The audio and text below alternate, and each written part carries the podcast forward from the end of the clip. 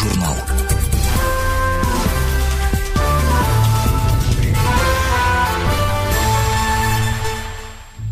Англия захватила Ирландию. Что было делать мне? Покорить Англию, шутил этот высокий, тощий из-за своего вегетарианства острослов с ярко-рыжей бородой, который, как и все ирландцы, стремился эпатировать англичан. Он прослыл богохульником, женоненавистником и попирателем всего святого.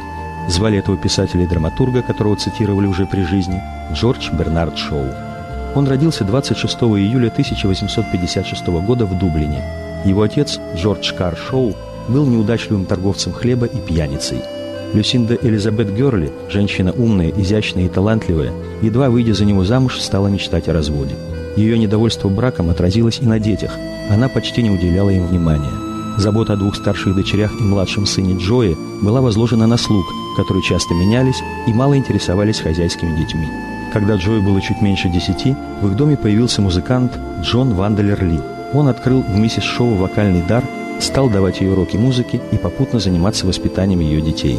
В 11 лет Джой пошел в школу и за 4 года сменил 4 учебных заведения. Все они оставили в его душе самые тяжелые впечатления – в школе я не выучил ничего и забыл очень многое, вспоминал Шоу. Классы были слишком велики, а учителя, не сведущие в педагогике, готовились в дальнейшем стать священниками. В конце недели за каждую ошибку били, шесть ударов по ладони тростью. В 15 лет Джордж покинул школу, бедность не позволяла ему продолжить образование. Он устроился клерком в земельной конторе, где проработал пять лет. Каждую неделю он обходил дублинские трущобы и собирал плату жильцов – Шоу ненавидел свою службу и все же относился к ней добросовестно, чем радовал владельцев конторы. Они повысили его до кассира и стали приглашать на ужины. В доме одного из хозяев, мистера Тауншенда, Джой пару раз видел белокурую девочку. Спустя два десятка лет она стала его женой. Все свободное время Шоу отдавал искусству, которому мечтал посвятить жизнь. По самоучителю научился играть на фортепиано, много рисовал, посещал картинные галереи.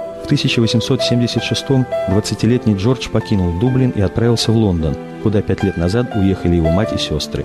Миссис Шоу осуществила давнюю мечту. Она бросила мужа, стала певицей и учителем музыки. Первое время Джордж сидел у матери на шее. В телефонной компании, куда он устроился, ему платили гроши. Он плохо питался, ходил в рваных башмаках, но был уверен, что в скором будущем начнет зарабатывать литературой.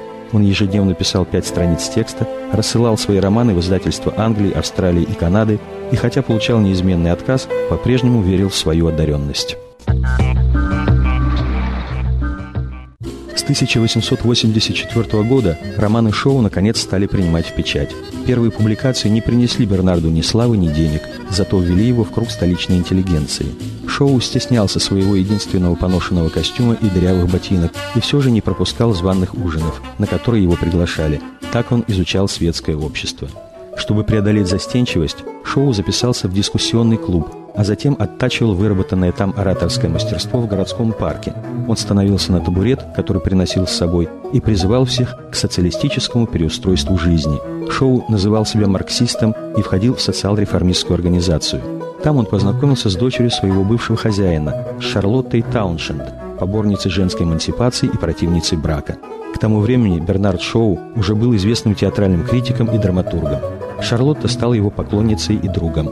В 1898-м Бернард ушиб ногу и несколько месяцев провалялся в постели. Шарлотта стала ухаживать за больным. Она предложила ему переехать из крохотной комнатушки в ее большой дом. Он согласился, но с условием, что как честный человек сначала женится на ней. Оба нерелигиозные люди, Бернард и Шарлотта, оформили свой брак в мэрии. Ему было 42, ей 41.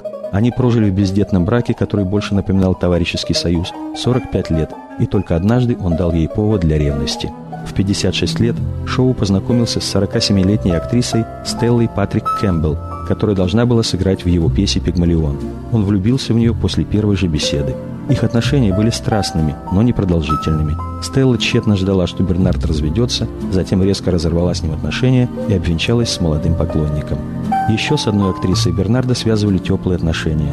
В 20 лет он увидел на сцене Эллен Терри и был очарован ее талантом. Позже у них завязалась переписка. На протяжении восьми лет актриса и критик слали друг другу пылкие письма, хотя за это время ни разу не встретились. В 1925 году Шоу был удостоен Нобелевской премии. В 1931 он посетил Советский Союз, который давно мечтал увидеть и который казался ему страной надежд. Последние 10 лет писатель провел в загородном имении, где и скончался 2 ноября 1950 года на 95 году жизни. Бернард Шоу завещал сжечь его тело без религиозных обрядов, смешать его прах с прахом Шарлотты и развеять по их любимому саду.